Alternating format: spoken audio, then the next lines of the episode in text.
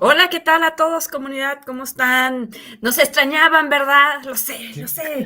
Pero bienvenidos a un miércoles de QA Minders. El día de hoy. ¿Ustedes quiénes son? ¿Y por qué te iba a extrañar? Ah, ¿Y quién eres o qué? Nos extrañaron. Sí nos extrañaron, exacto.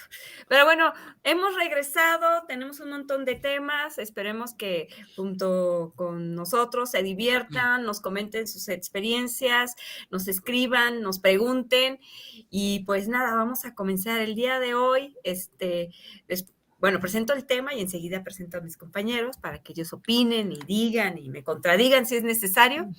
Pero el día de hoy estaré hablando con ustedes de un tema interesante que son las historias de los casos de uso.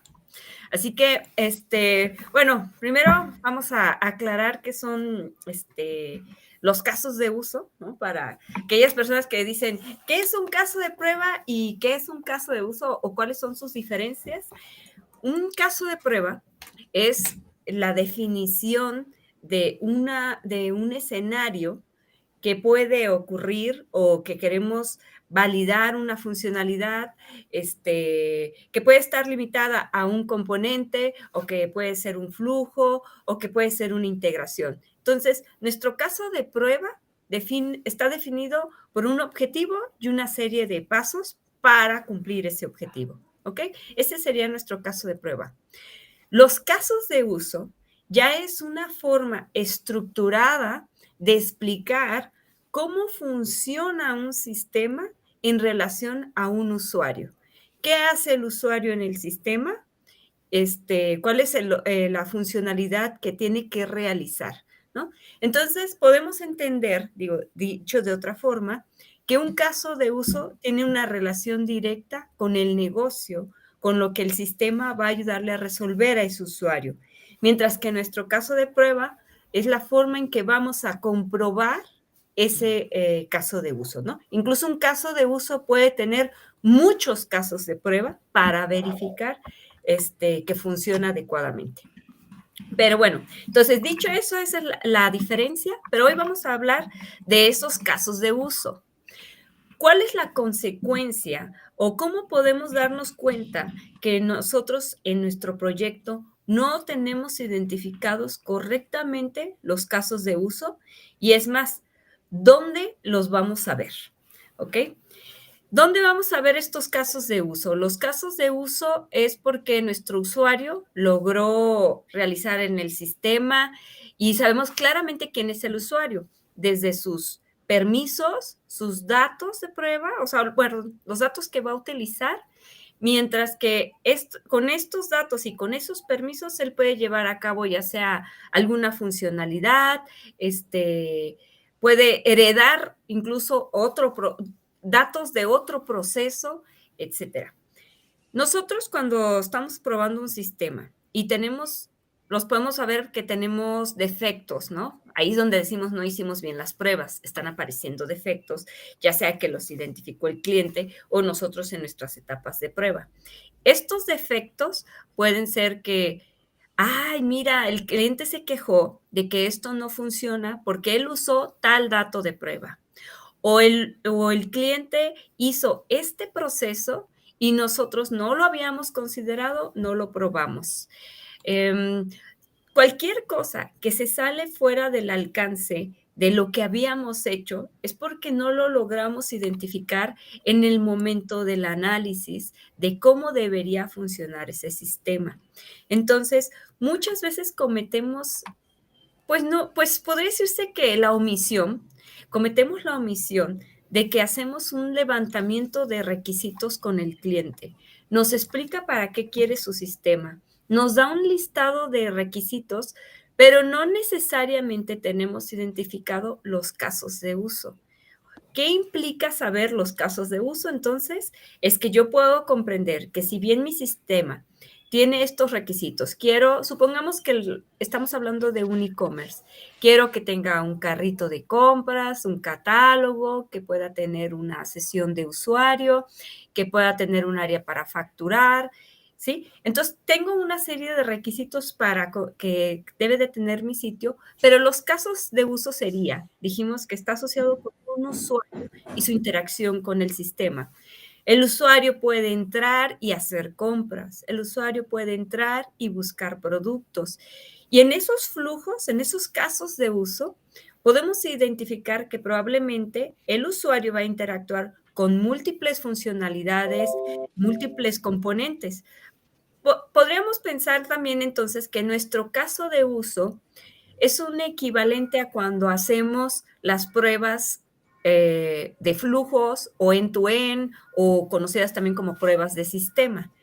Pero bueno, ¿por qué de todas maneras, a pesar de que yo sé que existen ese tipo de pruebas, a veces no tengo completos mis casos de uso? Todo parte desde el momento en que estamos levantando los requisitos, estamos identificándolos y estamos documentando los casos de uso. La cobertura simple de los requisitos es una matriz de trazabilidad. Requisito 1, estas son las pruebas asociadas, pasan o no pasan. Y si hay defectos, los asociamos. Eso simplemente cubre el happy path. Por eso es que muchas empresas no alcanzan a tener una cobertura amplia que les permita saber si los, este, si los defectos vienen porque yo no estoy haciendo bien mis pruebas o no conozco suficientes técnicas, pero en realidad es porque no he identificado adecuadamente mis casos de uso. Siempre que hay un, un caso de uso, no necesariamente creamos a partir de ahí una historia. Normalmente cuando van haciendo muy atómicas las historias para poder trabajar un producto, poderlo construir, hablamos de que quiero que agregues un botón, quiero que hagas un formulario, quiero que este, en esta página se muestren los resultados en resultados de 10. Entonces, acotamos nuestra historia a componentes y a funcionalidades. Pero, ¿en qué fallan las empresas en que no hicieron las regresiones? En las regresiones deberíamos contemplar las pruebas en tu o los casos de uso. Este, fallan en que no consideraron todos los escenarios derivados de los casos de uso. Los escenarios implica, a diferencia de solo un caso de prueba, es que tiene contexto. El contexto me dice, para que este caso de uso ocurra es, por ejemplo, volviendo con lo del e-commerce. Sí, quiero, mi caso de uso es que el usuario puede entrar, seleccionar un producto, agregarlo al carrito y comprarlo. Pero hay muchos escenarios respecto a ese caso de uso. Por ejemplo, que puedo entrar, seleccionar un producto, salirme del sitio, otro día regresar, y a lo mejor el producto ya no debería estar disponible porque estamos eh, disponiendo de inventario que otro cliente puede comprar. O este, quiero seleccionar eh, tantos productos, pero hay un límite de compra. Entonces, el caso de uso es que yo pueda entrar y comprar, pero mis escenarios corresponden a cuáles serían las condiciones en las que se puede dar ese caso de uso y en caso de que en, en, alguno de estos escenarios podemos tener situaciones donde, ¿qué pasa si falla? ¿Qué pasa si no completa el proceso? Em, ¿Qué pasa si quiere ir más allá de los límites?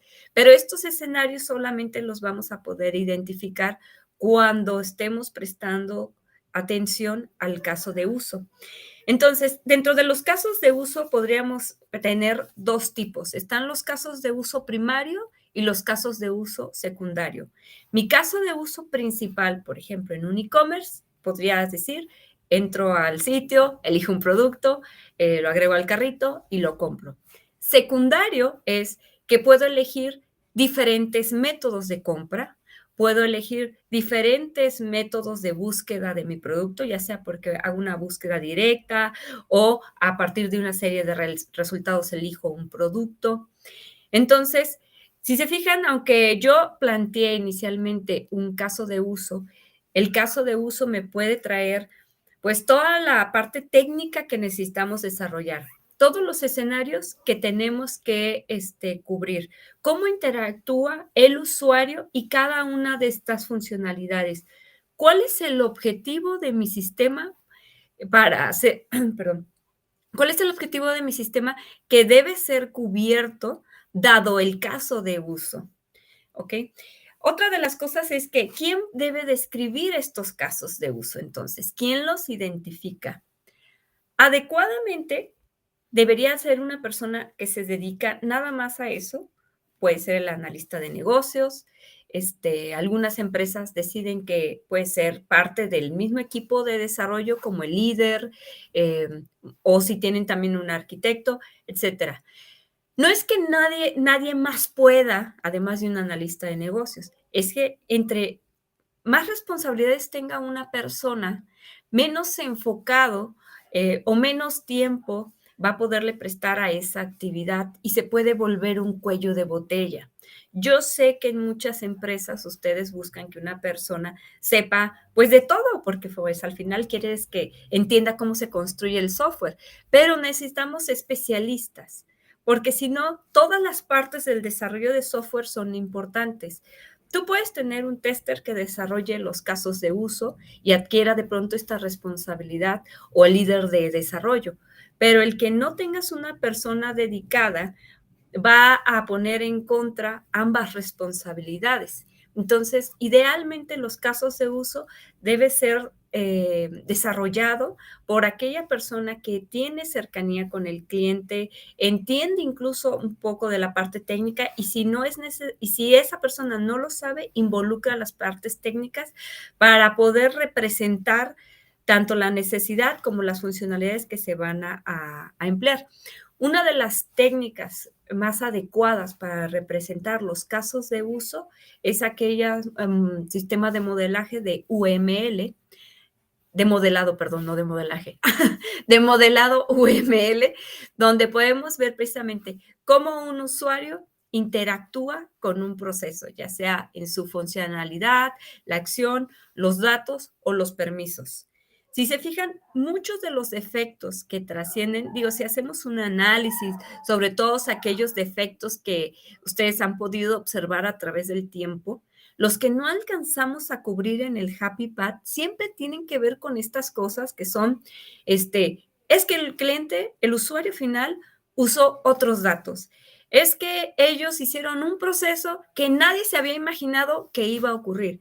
Y es porque no hay un diagrama que represente, que, que visualmente le permita a las personas que están analizando cómo pueden darse otros escenarios, cuáles son los casos de uso primarios, cuáles son los casos de uso secundarios.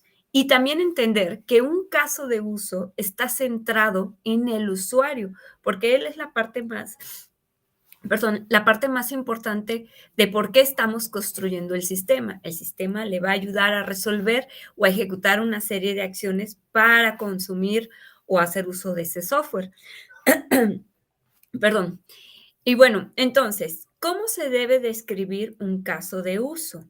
Un caso de uso se puede expresar textualmente. Quiero que el usuario pueda hacer A o B en el sistema y como resultado obtenga esto. Y puede ser también representado, y lo adecuado es que se puedan complementar con las dos cosas, y puede ser representado con un diagrama UML. Hay algo muy importante que hemos dicho en otras prácticas, incluso aquí en, en los miércoles de QA Minders. Las personas tenemos diferentes niveles de abstracción y comunicación.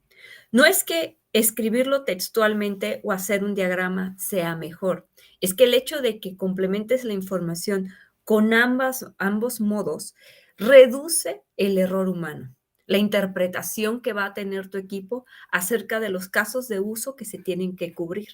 Y entonces, saber identificar los casos de, tus, de tu sistema, más identificar los requisitos, más establecer un objetivo de prueba de si vamos a hacer pruebas funcionales o vamos a hacer pruebas de performance o si vamos a hacer pruebas de seguridad, etcétera, amplía y tienes una cobertura adecuada donde ya puedes ser más preciso en qué cosas estás cubriendo, qué eh, posibilidad de defectos vas a dejar pasar hasta producción. Obviamente, hacer todo este trabajo, establecer una estrategia que cubra también los casos de uso, toma tiempo. no es un asunto de cinco minutos, porque hay que elaborar este, la documentación basada en el intercambio de información con el cliente. Y todo esto, acompañarlo con datos, con este, información técnica, este, diseñar los casos de prueba. Por lo tanto, el que tú quieras asegurar que un sistema esté bien hecho y que realmente le sirva a nuestro usuario final implica tiempo. Si tú estás ahora viendo esto y en tu equipo están sacrificando el tiempo de pruebas o no están llevando este análisis, bueno, eso te va a dejar pensar mucho en cuáles son esos defectos que están saliendo, por qué están saliendo, cuál es esa información que se está omitiendo. Y casi siempre son los casos de uso. Así que, pues bueno, yo les dejo esta reflexión para ustedes. Los invito a que nos ahorita nos comenten. Vamos a empezar a, a platicar acerca de esto de cuáles son los casos de uso que descubrieron después de haber hecho sus pruebas que no habían documentado, ¿no? Estamos trabajando en las historias y resulta que al final nadie había comprobado todos los flujos, este, ah, no había hecho las pruebas de sistema, no está la información completa, salen con, yo no sabía que este escenario también había que incluirlo, así que por favor coméntenos, pregúntenos y bueno, me regreso ahora, me regreso al estudio con todo el equipo y ahora sí. Reportando desde. Reportando con mis compañeros. Ahora sí, bienvenidos, Daphne, Fernando, David. Desde la central de Kia este, Minds Lab. Espero que se encuentren bien, me dan gusto verlos. ¿Cómo ven este tema de los casos de uso? ¿Ustedes qué piensan? ¿Les hace sentido lo que les compartí? Por supuesto que sí. de hecho, lo último, uh, la parte que explicabas del tiempo, sacrificar el tiempo de flujos y flujos que no logramos revisar, eh, lamentablemente creo que aún se sigue subestimando esta parte del análisis de los casos de uso que muchas veces se convierten en escenarios de prueba y que a su vez tienen, a su vez tienen muchos hijos representados en casos de prueba, ¿verdad? Ah, que, que, en nuestra, lo, lo, vamos a representar en, nuestra, en nuestras matrices o en, qué sé yo, en algún Tesolín o en algún Mantis o en algún Notes. Pero, pero sí, eh, pasan muchas cosas. De repente lo subestimamos y lo único que queremos es el happy pad, happy pad de las cosas. Que salga rápido. Y... Ya, sí, haz los casos, haz los casos de, de, de, de, uso o haz los casos de prueba o los escenarios principales y se descuidan algunos, algunos detalles y sí creo que a todos nos ha pasado. Eh, eh, creo que nos pasa muy frecuentemente, más cuando el desarrollo de algún paquete se demora mucho. Siempre sacrificamos el tiempo del QA y es como que no, ya no tenemos tiempo. El desarrollador se tomó los tres meses para eso y tú solo tienes dos días.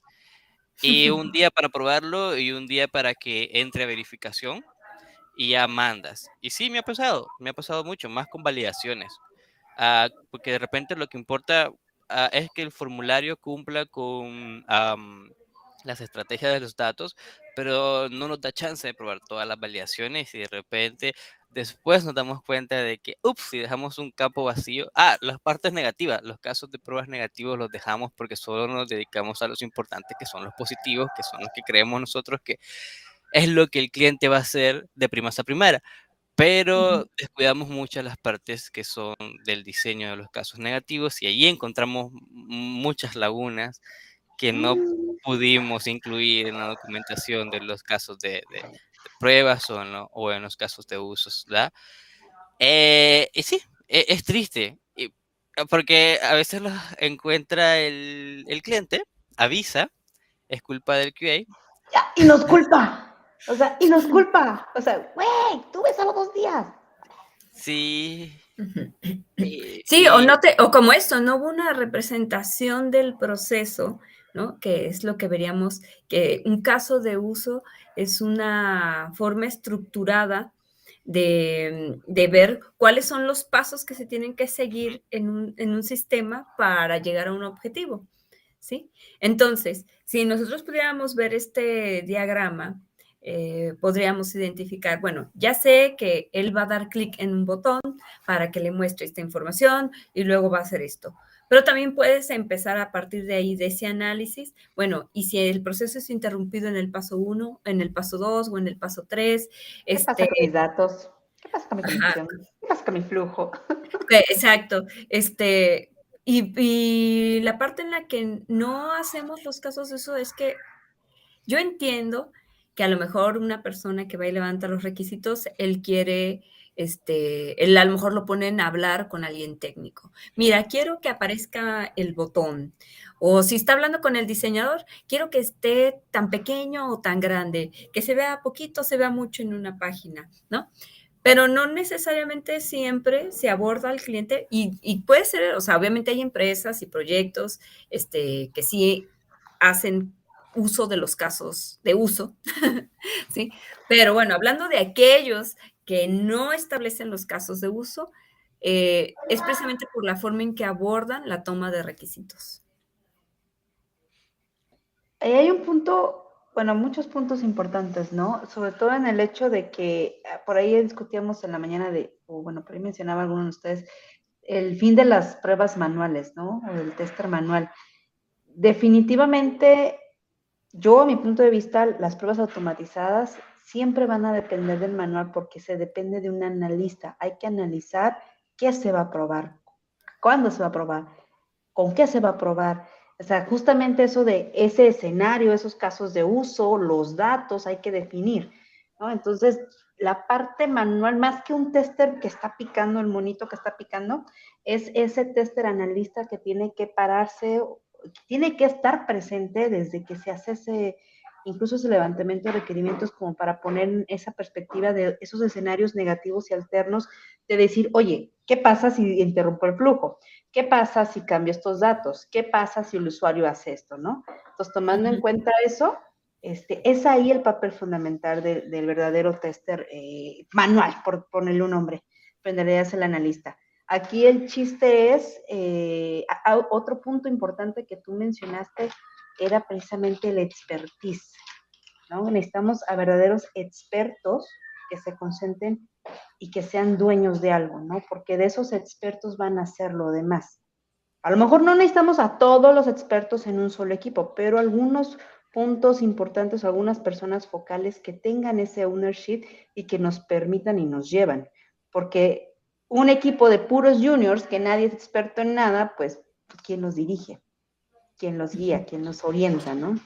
Y un, y un equipo de puros expertos, pues puede ser que sea muy caro. Básicamente muy caro. Aparte, el analista... Bueno, tú, tú, David, si quieres. Ah, dale, gracias. Eh, yo, quiero como, abarcar o abrazar todas las opiniones un poco y, sobre todo la, explicación que hizo Blanca me pareció muy buena y tiene que ver, para, mí hay, muchos, o sea, una historia de, usuario, un caso de uso, eh, no es lo mismo para empezar y a veces se tienden a confundir. Y un, caso de uso tiene que ver precisamente eso, ¿no? En cómo se va a estar realizando tal vez esa funcionalidad o ese requerimiento, qué, qué es lo que se quiere buscar. Pero también implícitamente viene a plantear, repito, implícitamente, en, bueno, ¿qué ocurriría cuando no se puede realizar la operación? Un ejemplo, bueno, un usuario quiere hacer una extracción de un cajero. Ese es el caso de uso. Entonces, bueno, ¿cómo es el caso de uso? Bueno, el usuario va, ingresa la tarjeta en el cajero automático, ingresa el, monto y saca el dinero, ¿no? Un ejemplo. Bueno, ¿Y qué pasa si no tiene saldo? ¿No? Esas preguntas, esos escenarios negativos. Bueno, ¿y qué pasa si introduce mal la contraseña? Entonces, ¿qué va a ocurrir con el caso de uso? Entonces empieza a recorrer ciertos caminos y es lo que va a empezar a definir precisamente el scope o el alcance. Como bien mencionaba Fer en, una situación, a veces en los casos de usos se centran solo en el happy pad o en ese caso de uso, es decir, ah, bueno, voy, entro, pongo la, la tarjeta, la contraseña y saco dinero y está funcionando. Y sí, ese es parte del caso de uso, pero ¿y el resto? O sea, ese, ese resto de, de, escenario, de, de, tenerlo en consideración. Y por otro lado, la parte de los tiempos, ¿no? El desarrollo. Cuando se define un caso de uso, para mí, esto que vos mencionabas, Daf, de, bueno, ¿quién lo construye? ¿Quién lo hace? Lo, hacen todos los expertos, lo hacen los perfiles bajos. Desde mi opinión y mi experiencia, la, mejor forma, el mejor abordaje que, que, por lo menos en el que yo he participado, es cuando está en la mesa, de alguna otra manera, todos los involucrados. ¿Quién sería? Negocio, la parte técnica de desarrollo, los arquitectos, la parte de calidad. Obviamente no es que están todos los desarrolladores, todos los testers. No, pero están los puntos importantes de cada equipo. Eso, hay, hay, hay que tener una opinión y una perspectiva diferente. Claro, exacto, ah, exacto, eso, como, como vos mencionas, están como los principales, principales roles desde una perspectiva de seguridad, desde una perspectiva de desarrollo, desde una perspectiva inclusive hasta de infraestructura, porque como decís, ah, bueno, yo necesito que esto funcione con tanta cantidad de volumen. Bueno, ok, esto significa que hay que eh, definir arquitecturas, eh, definir infraestructura, etc. Entonces, cuando se tiene toda esa visión 360, esos casos de uso empiezan a ser más nutritivos. Obviamente, también no es lo mismo decir, ah, ¿cuánto tiempo se hace esto? Y solo está el desarrollador y dice en tres meses, y a lo mejor son los tres meses que se tardan en hacerlo. En desarrollar, pero ahora háblame de las pruebas. Claro, exacto, pero exactamente, entonces no, está esa otra pata, no está esa otra visión de decir, ok, bueno, ¿cuánto tiempo nos, lleva en completitud, no? Y acá, como mencionaba, si bien los casos de uso no es lo mismo que una historia de usuario, en algunas ocasiones tienden a tener cierta relación.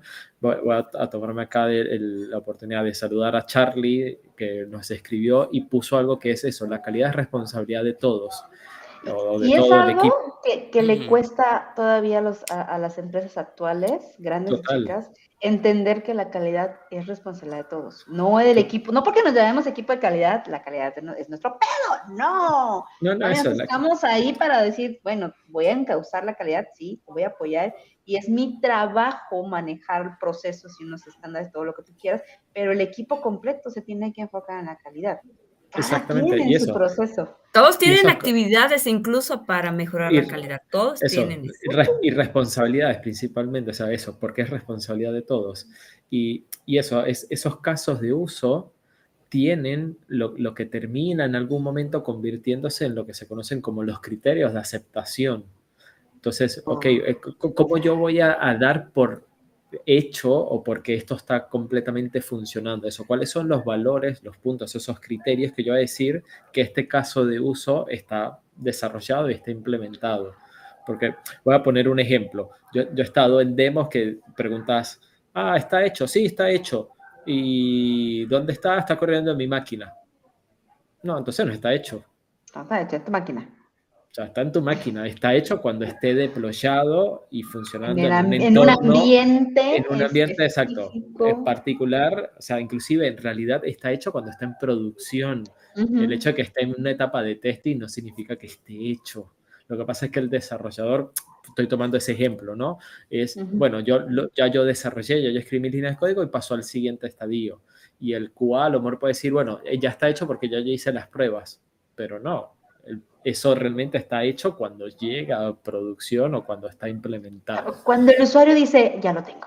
Ya está Exacto. Y no solo cuando lo tiene, sino cuando lo tiene bien, porque lo puede tener mal y eso, y eso significa que está mal hecho. ya lo tiene, lo tiene, ya, ya. ¿Sabes qué veo yo? Que, bueno, eh, eh, no, no estoy en contra de la metodología ágil ni nada. Este, pero creo que... Estás en contra de su mal uso. Estoy en contra de su mal uso y, también de pronto en que queremos ser prácticos y simplistas. Tan simplistas que reducimos eh, partes del proceso clave, que reducimos información, que reducimos claridad sobre lo que está ocurriendo. O sea, es, tengo algo nuevo en progreso y terminado. Pero entonces, realmente en entre esas fases podemos observar que, como lo que menciona ahora mismo este, David, ¿no? Bueno, pero de entre llegar de, en progreso hasta terminado, dependiendo la, este, qué tan extenso es el proceso, pues puede ser que estuvo en varias fases de prueba, que estuvo, que se encontraron defectos, que está bloqueado, que va a haber un retrabajo. Y entonces es tan simplista esa parte que lo único que estamos viendo es como bueno, no sabemos qué pasa, solo está en progreso. Ah, entonces todo está bien. no sabemos si había un problema grave, está en progreso. Me, encanta lo que nos dicen desde Facebook, este Edgar Villegas, este CUA ya es solo alguien a quien culpar. Me voy a poner, me voy a mandar a hacer una camiseta así, cúlpame. Aquí está el CUA, yo soy el CUA, cúlpame. Tengo la culpa de todos tus males. Sí, sí, entonces, bueno, aquí eh, parte de, decirle a las personas que tienen que identificar casos de uso. Es que no lloren. Es que no lloren. No, es que tienen que conocer el producto y conocer qué quiere el cliente. Y entonces aquí viene donde ese esfuerzo que debe estar realizando el tester. No solo, bueno, pásame la historia y voy a encontrar las pruebas asociadas nada más y reducido a, este, a la información que viene en esta historia. Es cierto, esa es una forma de trabajar. Y, el que yo no esté considerando los casos de uso como un importante entregable al final, que el sistema pueda este, funcionar cubriendo esos casos de uso, pues simplemente no puedo garantizar ni la cobertura, no sé en realidad este, con certeza que eso funciona como que es lo que quieren. Sí, o sea, sí, sí puedes garantizar una cobertura. Que va a fallar. no, una cobertura que está limitada a. Mm, claro. Pero estás cubriendo, ¿no? Oye, si todas tus pruebas son Happy Path, mi cobertura te garantiza Happy Path. Pero el punto es que no lo especificas. ¿Qué es lo ah, igual? Es que ese es, la parte simple. ¿Lo probaste? Sí. ¿Sí? ¿Pero qué probaste? El Happy Path. Pero tendrías que, cuando Pero tendrías que decirlo, ¿no? Eh, claro, lo que pasa es que hay que ser, hay, hay que aprender a vender tu plan de pruebas en, en, ese punto, ¿no? Es de, mira, mi cobertura de pruebas puede estar aquí si tú me das este tiempo, el ambiente estable o, bueno, un ambiente listo, datos y bla, bla, bla, ¿no? Y, y en cuánto tiempo me resuelven los bugs. Oye, no, te lo reduzco a esto. Ah, bueno, ¿qué crees? Mi cobertura va a ser Ahora te voy a garantizar tales escenarios, tales probabilidades con tales datos. Ah, no, te lo voy a reducir a dos días. Híjole, mi cobertura es así, solo el Happy Path. Eh, es que ese es el punto, ¿no? Como CUAS luego no, no nos hemos sentado a negociar y, y, y, este, y por eso nos echan la culpa, porque nosotros sí lo probé. No, espérate.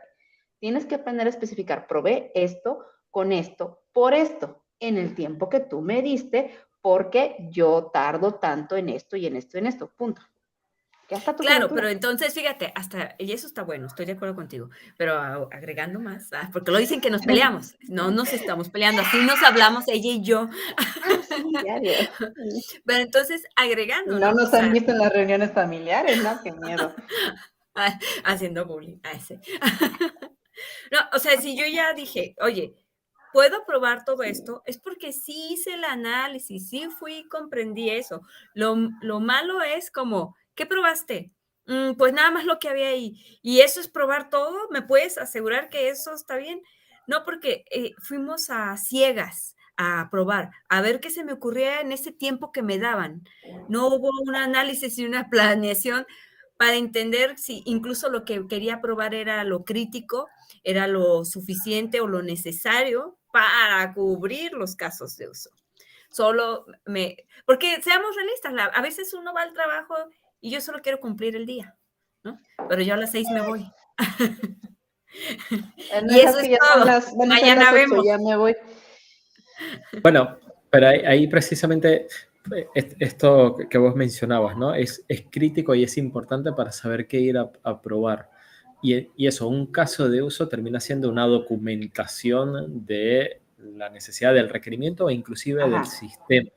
Entonces, y que es, algo mínimo que debes de probar, porque es el requerimiento. Claro, obviamente, o sea, y, y, eso, eh, precisamente eso es lo que marca, va, va, a marcar un poco el camino, a lo mejor no lo especifica detalladamente, pero marca el camino porque siempre, ok, estamos en el mundo de IT, sabemos que siempre nunca va a haber tiempo, que hay que desarrollar lo más rápido posible, generando deuda técnica, que hay que testear lo más rápido posible porque no hay tiempo y todo, ese es nuestro, nuestro día a día. Ahora, bueno, ¿qué es lo mínimo que yo tendría que estar probando dentro de ese requerimiento? Entonces, bueno, aparte del happy path, ¿no? Porque es como, pues pensemos, bueno, ¿qué, ¿qué, me está diciendo mi caso de uso? Eso, ¿qué, me está diciendo como, como, como escenario a ir a buscar, a plantear? ¿Cuáles fueron esas consideraciones que se tomaron en cuenta? Esto que mencionaba anteriormente, bueno, ¿cuáles son esos criterios de aceptación o demás? Entonces, ok, ya con eso, ya yo puedo decir, bueno, mínimamente tengo que probar estas cosas, porque también hay una, hay cierto nivel de responsabilidad, por lo menos desde mi perspectiva, que, que hay, hay testers que a veces caen como en, bueno, en querer buscar forzar, es, generar ese fallo y entran a veces en detalles, a lo mejor, uy, mira acá el iconito se ve pixelado. Ok, lo tomo, pero realmente eso tiene sentido y tiene valor con respecto al requerimiento y al caso de uso. Entonces, ese esfuerzo que se está dedicando a tratar de buscar ese error, tal vez se pudiera haber implementado para tratar de asegurarse dentro de los casos de uso. Y repito, no es que está mal, pero como, a mí me gusta utilizar como la metáfora de, bueno, si, si tienes pocos cartuchos y tienes que hacer muchos disparos, bueno, pues no los quemes todos en una sola. Exactamente eso, si tenemos poco tiempo y hay que tratar de testear lo máximo posible, bueno, tratemos de hacer nuestro esfuerzo en, ese, en esas cosas que realmente son importantes y de última, bueno, el resto se verá en el camino a medida que se vaya avanzando en el proceso de desarrollo. Es que aquí viene de cómo abordas al cliente. ¿Qué, ¿Cómo llega primero siempre un cliente? Planteando usted su caso de... ¡Quiero esto! ¡Me urge para Y de ahí que tú dices, bueno, para cumplir este caso de uso, dame los requisitos este, funcionales, no funcionales, los requisitos técnicos, etcétera. Pero al final, la manera en que yo compruebo que todo eso está es porque puedo llegar y ejecutar el caso de uso. Esa es la prueba general, ¿no? Pero pasé por todo el proceso y cada parte del proceso fue validada a través de una historia, ya sea técnica, este, funcional o no funcional. Pero es la forma en que abordamos a los clientes. Lo que pasa es que a veces esos casos de uso con los que nos llegaron a pedir la construcción del software no están documentados. Ya nada más pasamos a documentar de, ah, dijo que quería un, sitio con cuatro páginas, este, que tuviera un formulario y un menú. Listo, ahí está, te lo entregamos, pero no, no planteamos al equipo de pruebas que al final es lo que le queremos entregar, eh, que bien puede ser el valor que dan incluso algunas empresas de, te voy a hacer una solución a tu problema. No solo te estoy construyendo el software, te estoy otorgando una solución. Y si no tienes un problema, yo te lo creo. Quiero tomar ese ejemplo, ese, ese, caso como mínimo que mencionabas, ¿no? De, ah, bueno, te voy a hacer una página de cuatro, cuatro páginas internas, módulos, algo que por lo menos yo he tenido la, la, oportunidad y me parece muy valioso y al día de hoy casi que digo, che, hay que, cualquier requerimiento que caiga, hay que pasarlo por este estadio y por este equipo, es todo lo que es UX. ¿Por qué? Porque precisamente el equipo de UX te va a decir de alguna otra manera, bueno, ¿cómo va a ser tu página? ¿Cómo va a ser la navegación? Vos cuando llegas vamos a hacer, y entonces empieza eso a establecer como un flujo, como un marco, y eso se termina traduciendo eso, en un caso de, prueba, en un escenario, es decir, ok, bueno, este botón o estos iconos se tienen que comportar de esta manera, esto va a estar en tal lugar, y empieza a darle eso como, como un flujo que eh, empieza a hacer esas preguntas de, bueno, ¿y qué pasa si eso, cuando presionas esta, este botón y te manda a la otra página, cuando se está cargando. Ah, bueno, vamos a colocar acá un diseño de un spinner o cosas por el estilo. Entonces, em, ya empieza un, tester, por poner un ejemplo, ya empieza a imaginarse también qué es lo que está ocurriendo y dice, ok, si yo paso de, si yo presiono este botón, me va a llevar a otra página, bueno, porque estoy completando un conjunto de datos o formularios previos, bueno, ¿qué pasaría si no me lleva a esa página o si esa página no carga de manera correcta. Me va a mostrar un mensaje de error, me va a mostrar algo, me va a mostrar una página en, blanco y empiezan a nacer todas estas cosas. Por eso yo mencionaba de, de tener una mesa de trabajo, o sea, un equipo, que eso, hay distintas partes, distintas visiones y empiezan a ayudar a darle forma a todo esto. Yo lo voy a poner como la evolución de cómo van construyendo. Así que pongan mucha atención para que identifiquen en qué momento de su vida están, ¿ok? Solo tengo un listado de, de requisitos textuales. Bien, tú nada más estás probando el 20% de ese software. Si nada más pruebas esos requisitos textuales, estás por un 20%. Bueno, ya este, estamos. Dijiste algo que da para mucha charla, que son temas de métrica. A otro día, otro día, ¿eh? Otro día, sí, sí, sí. Aquí ahorita ubique su, cuál es su problema existencial. Ajá. Si nada más esos requisitos, vas por el 20%.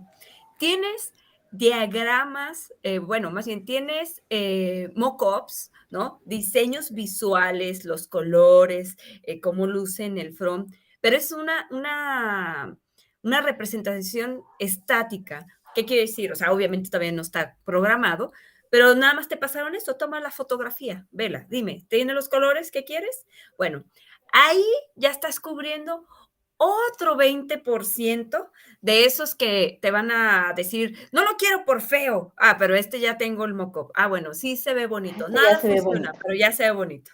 Ok. si tú tienes, además de eso, documentación de los servicios o de la, ah, de la, entiendes la tecnología con la que estás trabajando, bueno, ya tienes otro 20% más de, porque inclusive si nos vamos a estrategias que qué deberíamos probar primero, te acabas de comprar más tiempo para trabajar antes, no llegar, ya puedes decir, ya pasamos a ser más ágil, ¿no? Porque si te esperabas hasta que te lo dieran, bueno, estás haciendo sprints de cascada muy rápidos nada más, ¿no? Pero te estabas esperando hasta el final. Ya cuando empiezas a conocer esa información, ya estás trabajando más rápido. En vez de ser una super cascada, estás haciendo pequeñas cascaditas. Ajá. Bueno, ahora ya teníamos entonces los requisitos, los mockups, ya tenemos los servicios.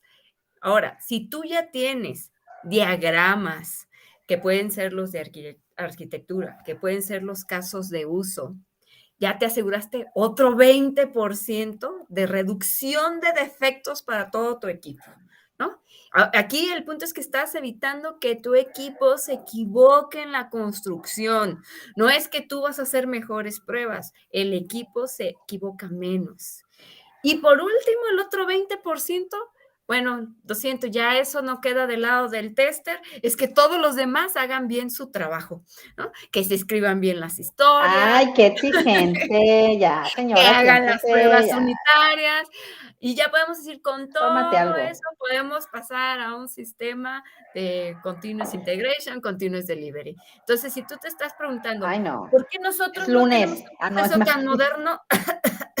ya sabes todo lo que te falta. Es miércoles. Gracias. Ay, perdón. 2023 ¿verdad? Así que escriban ahí cuál es su momento, en dónde se encuentran, en qué etapa de su vida, cuánto tiempo más van a esperar para cambiar eso en su proceso. Escríbale. ¿Cuánto tiempo para renunciar y cambiar de proyecto? Estás poniendo muy exigente. Apenas es enero, sí, dame chance. Oye, si no nos exigimos nosotros. Oye, apenas es enero y llevas como 20 años de carrera, hija. Apúrate, vas lenta. sí, pero bueno, este, yo espero que este, digo, no sé si tenemos preguntas del público o alguien esté consternado y quiere hablar más de su vida acerca. Recuerden que aquí los escuchamos, pero pero bueno, yo espero que con esto todo el mundo se dé cuenta de la importancia de prestar atención tanto al usuario final como al, al producto que se está construyendo. Si uno redacta los, bueno, eh, tiene identificados los casos de uso, es más fácil que a partir de ahí todas las pruebas que selecciones ya puedes distinguir entre pruebas valiosas y no valiosas. O sea, no se te van a ocurrir o no, de, o no vas a seleccionar pruebas que no agreguen valor al caso de uso. ¿no? Ya no es este, tampoco a ciegas o como esta monkey testing, ¿no? Nomás le vamos a picar tic, tic, tic, tic. ¿no? Hay, una estrategia porque probablemente esas son las primeras pruebas que queremos hacer. Las de monkey testing es ya tus últimas, porque no tenías nada que hacer, porque tenías un recién egresado desocupado, ven, siéntate aquí y, empieza a hacer este tipo de pruebas. Porque le diste, le diste la aplicación a tu nene, a tu hijo. Porque le diste la aplicación a tu nene. Fíjate, yo, yo ahí aplico un monkey testing usuario, al estilo usuario, o sea, yo agarro la aplicación y me entretengo en cualquier otra cosa, por no decir pendejada, y, utilizo la aplicación con el objetivo de, de, precisamente es como usarla sin usarla y ver qué chingados va a pasar si yo hago algo estúpido en la aplicación. es mi. Cuando mi hijo no me hace caso, yo soy la monkey. Ok. ok, ok. Pues bueno, pues dime. No, es que iba a decir, por, porque luego yo siento que de cierta manera ya como testers de muchos años de experiencia y que nos hacemos expertos, a lo mejor en un proceso, una industria, llegamos a, a estar así. Sí. Es que el proceso es así, es que el flujo es así, es que yo ya me lo conozco y lo sé muy bien y de pronto ya nos empezamos a ver así, no vemos más allá, nos encerramos un poquito. Sí, Exacto. y la tendencia es que quiero hacerlo más rápido. ¿no? Ajá, y la tendencia es hacerlo más rápido. Entonces, cuando lo quieres hacer más rápido, empieza a omitir más y más y más. Entonces, si usted va a ser experto, está chingón, sea experto, pero no deje ese, ese niño interior curiosita, por favor. Ese monkey testing interior. ese monkey. Ándale, no deje su monkey testing interior. Sáquelo de vez en cuando a pasear. Conviértalo en el gorila testing. Híjole, como que sí le ando dando. Al menos la figura ya tengo. Ya le doy. Ok, ok. Pues bueno, hemos llegado al final de la transmisión del día de hoy, pero antes de despedirnos me gustaría que este, pues mis compañeros me compartieran su conclusión, cómo van a mejorar en sus proyectos lo de los casos de uso. A ver, sí, sí, sí, con tarea y todo. Así que, este, a ver, Fernando, ¿tú qué piensas? ¿Tú cómo vas a obligar? primero. Eh, el niño, el niño Fernando, por favor. Cristito. Vaya, bueno, honestamente sí es un buen punto porque hasta a los propios testers, más al pobre tester de automatización, al pobrecito tester de automatización, olvida esa parte de los casos.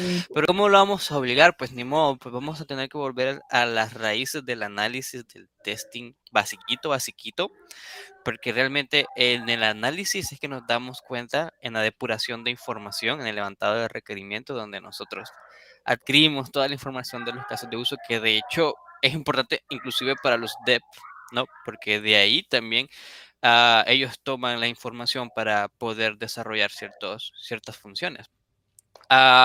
pues nada, uh, volver a, a, las bases de documentar los, los, los, casos de uso, ¿no? ¿Verdad? Diferenciar los escenarios y los casos de prueba a que pertenece también cada, cada caso de uso. Tratar de hacerlo porque a veces no se puede. Vamos todos con el Happy Path rápido. Vamos por ese 20%. ¿Sí, no? Sí, sí. David, tú cuéntanos, ¿cómo le vas a hacer? Eh, estoy pensando una, forma. Creo que eso, en los últimos tiempos que estuve trabajando como más en el lado de calidad, no, no he trabajado mucho con, con, casos de uso, sí trabajamos más con historias de usuario, que como digo, no es lo mismo, pero tienen cierta relación. Y yo creo que eso se puede empezar a establecer sin importar en qué tipo de proyecto estés trabajando, o sea, si, si es ágil, si es waterfall, si es incremental, empezarlo a establecer más como eso, como parte del proceso, ¿no? Ya sea como un definition of done, un definition of ready, como un, parte previo, una precondición al, al, proceso requerido. Me parece que es una forma de llevar a cabo y decir, bueno, para yo poder construir, un ejemplo, para yo poder testear, tiene que estar desarrollado y para poder desarrollar tiene que existir casos de uso definidos, documentados en tal lugar, con tal herramienta, o sea, establecerlo como un proceso y me parece que eso puede ayudar eso precisamente a empezarlo a generar, ¿no? Eh, obviamente a lo mejor hay organizaciones que dicen, bueno, nosotros al día de hoy no trabajamos con caso de uso y, e incorporar todo eso nos va a generar una etapa fuerte eh, de sobrecarga de trabajo, bueno, irlo generando de manera paulatina, o sea, no, es así de 0 a 100 en un solo golpe, hasta que, que, el proyecto, como mencionaba Daf, ¿no? Hasta que uno esté como más enmarcado en el proceso y ya se empieza a hacer como, como, como, proceso natural. Yo, yo apostaría a incorporarlo más como un proceso eh, para que todo el equipo lo, lo lleve a cabo. Así que creo que sería una estrategia a implementar. Ok, ok. Mm. ¿tú qué vas a hacer? Yo qué voy a hacer, llorar. Pero ya después de que termine de llorar, yo creo que hay un punto que siempre debe ser clave en cualquier proyecto y en cualquier industria que esté uno, es de verdad tienes que conocer tu producto, tienes que entender, aprenderte y, y, este, e integrar lo que son las reglas de negocio, porque a partir de ahí tú vas a poder definir si a lo mejor no tiene los casos de uso, al menos tú vas a definir cuáles son los límites que debe tener tu aplicación, ¿no? Cuál es lo mínimo necesario que debe de cubrir, que no debe de hacer y debe de hacer. Entonces, sí necesitas conocer el, negocio. Necesitas conocer el flujo, el negocio, las reglas. Y para el caso de cuando no tienes casos de uso, bueno, entonces enfócate en, vamos a ver cuál es el requerimiento, qué es lo que se está buscando hacer aquí. Y a partir de ahí le empiezas a, desmenuzar, rescudriñar ahí, a documentar con mayor detalle ese documento a nivel testing, ¿no? Para ti, para que puedas entender este, qué es lo que se tiene que probar y qué flujos deben existir. Mm, sí. ¿Qué voy a hacer? Voy, a, irme a leer, adiós. Tengo unas historias que leer por ahí que dije, ay, mira, no le he puesto atención hasta que lo dicen. ok, este, bueno, algo que tienen los casos de uso en temas avanzados sería cómo trabajar con TDD. ¿Por qué? Porque empiezo a crear mis casos de prueba antes de construir el software, ¿sí? ¿Por qué estas, por estas técnicas? Digo nada más como para darles el adelanto en esta parte es que cuando tú tus casos de uso no los tienes entendido, es raro decir, entonces, ¿cómo está construyendo el software? Si tú sospechas que tu equipo no sabe de los casos de uso, ¿cómo lo vamos a identificar? Vas y agarras un desarrollador y le preguntas, oye, ¿tú sabes para qué sirve lo que estás construyendo? ¿Este ticket cómo contribuye a los casos de uso? Si no te puede responder, entonces tú ya sabes que tu equipo no está entendiendo lo que construye. ¿Y de quién es responsabilidad de informárselo? Bueno, pues el líder, ¿no? Del analista o de quien sea el, que esté llevando ahí las noticias al equipo. No le ha dicho cuáles son los casos de uso. ¿Por qué? Porque ¿cuál es la ventaja de que tú lo sepas desde antes? Bueno, todos tenemos, eh, o casi todos, creía yo, la, facultad de prevenir situaciones de, que no queremos en un sistema. Y la única manera de que tú prevengas algo que yo no quiero que suceda, es porque te explico cómo quiero que sí sea. ¿okay? Entonces, ya saben, vayan y pregúntenles a, sus equipos. Ahí agárrenlos en infraganti de, ¡Oh, estoy construyendo algo que no sé qué va a hacer. Y entonces los ayudan. Así que, pues bueno, muchas gracias comunidad por acompañarnos, por estar el día de hoy. Dafne, la sesión del siguiente miércoles, ¿sabemos de qué se va a tratar? Todavía no. Oh my God, oh my God. Testing. Testing, ¿no? El siguiente miércoles vamos a tener un invitado. Ah, para que no se lo pierdan. Un invitado y vamos a estar hablando sobre el proceso de testing que se debe tener según el ISTQB. Bueno, para que vean, no solo nosotros eh, andamos aquí diciendo cosas. A ver, ¿qué dice el ISTQB? Que no lo diga, ¿no? Así que no se lo pierdan todos aquellos que están viendo cómo certificarse, quieren aprender de procesos, este, qué dicen los comités de expertos de testers. Bueno, pues ya saben, véngase y lo esperamos el siguiente miércoles. ¿Qué dice el STQB? ¿Qué decimos nosotros? Ay, a ver, ¿quién Aquí está el comité experto de QMiners. ¿Cómo no? Muy bien, pues a todos muchísimas gracias. Gracias, Fer. Gracias, David. Un gusto verlos nuevamente.